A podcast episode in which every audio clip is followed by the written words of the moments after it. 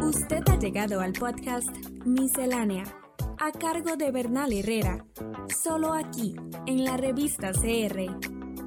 En este momento se viven conflictos armados a gran escala en Burkina Faso, Somalia, Sudán, Yemen, Myanmar, Nigeria y Siria. Y es que según el programa de datos de conflictos de Uppsala, un proyecto sueco que investiga, organiza y publica datos verificados sobre conflictos y que es utilizado como referencia por organismos de la ONU, el Banco Mundial y otras entidades internacionales, el número de conflictos y el número de muertes relacionadas con combates ha tenido un aumento de más del 400%.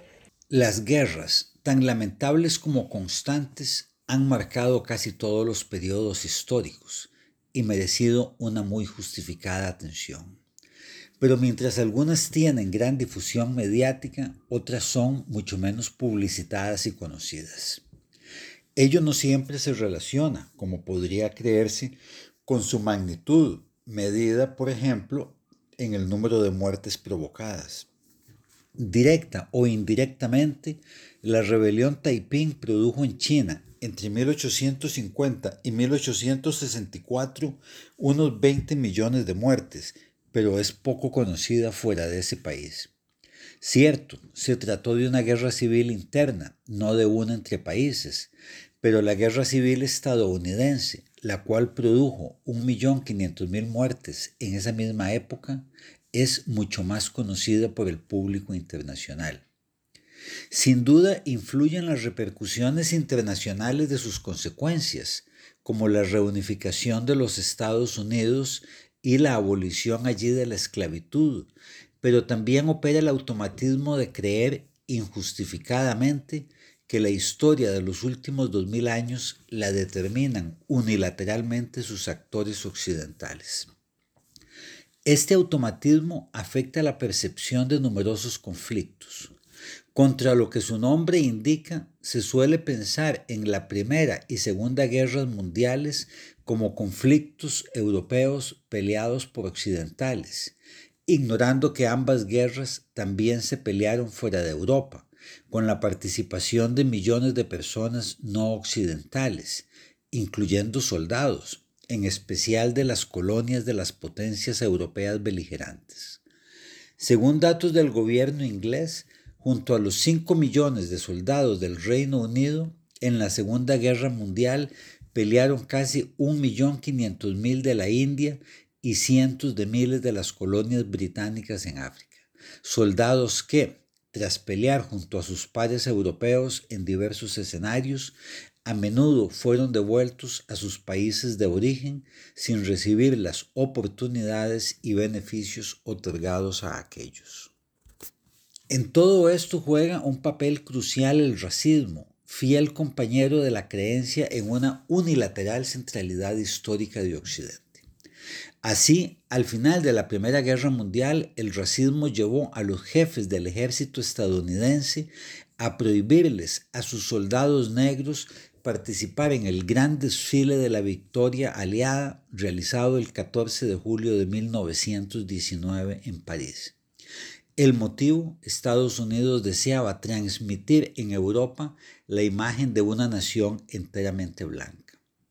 Tras pelear valientemente, a numerosos soldados negros se les negó el transporte de vuelta a los Estados Unidos en el buque militar USS Virginia, y al regresar allí, los soldados negros siguieron siendo tan discriminados como antes.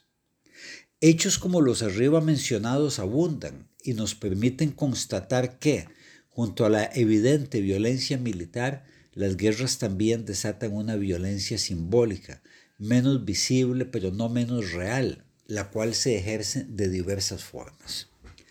Mencionaré tres.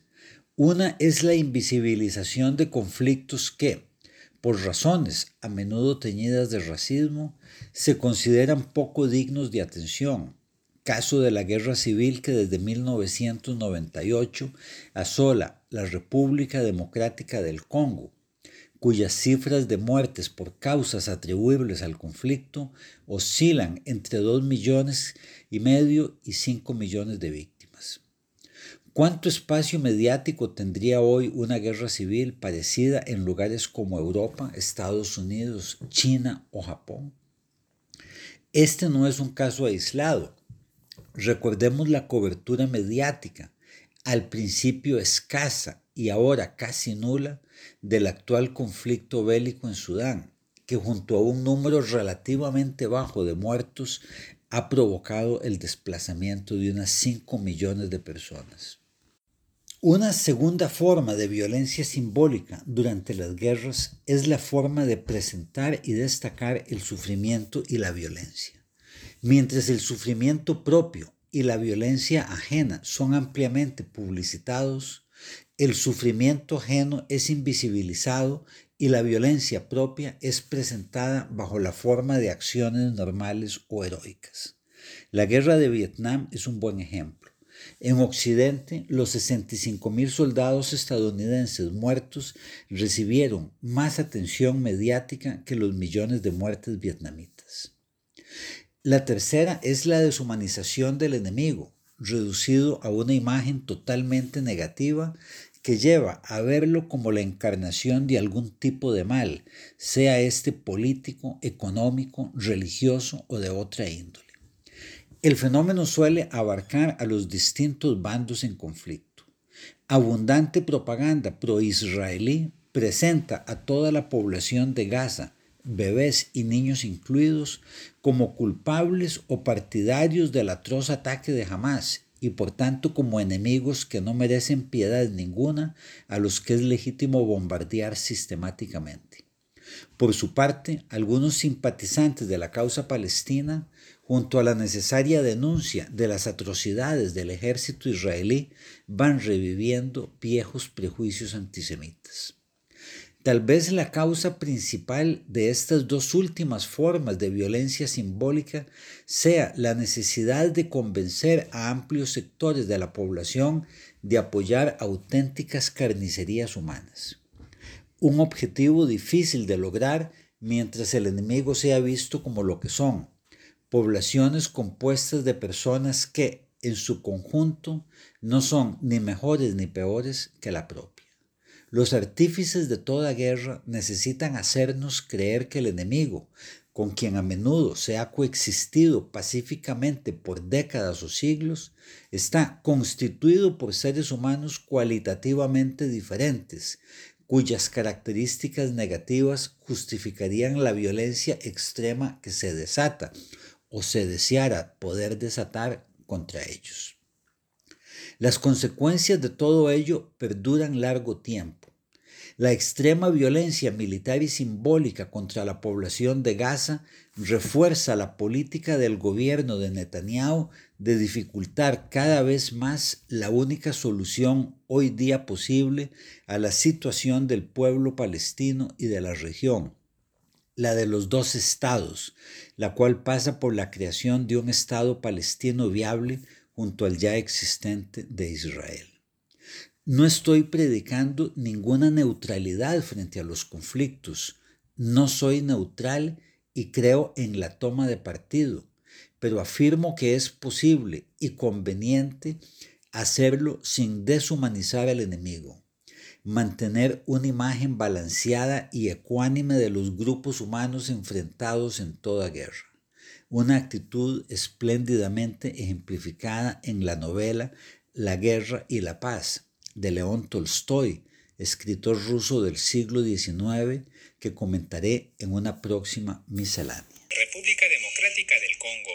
Desde su independencia, este país ha soportado más de dos décadas de conflicto armado, conocido como la Primera y la Segunda Guerra Civil del Congo, que ha dejado más de 5.4 millones de muertos, lo que lo convierte en uno de los conflictos más mortíferos en África desde la Segunda Guerra Mundial. Y aunque hay intentos para lograr la paz, existen muchas guerrillas violentas a lo largo de su territorio aún activas.